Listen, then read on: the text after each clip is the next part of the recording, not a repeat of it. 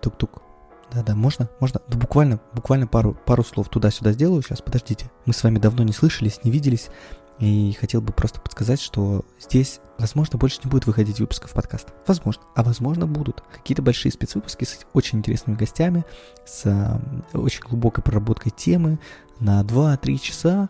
В общем, такое в планах есть. А, есть даже несколько кандидатов на запись. А, но пока мы с Кириллом этот проект держим на паузе.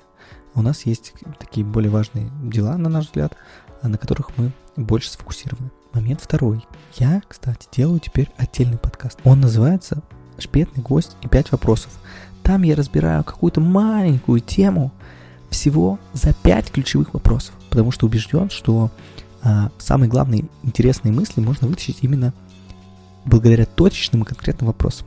Этим я и занимаюсь во втором подкасте. Ссылку я, кстати, оставил в описании. Сейчас там есть три выпуска про социальные сети будущего, личные трансформации и про самоопределение с выпуск с Еленой Рязановой.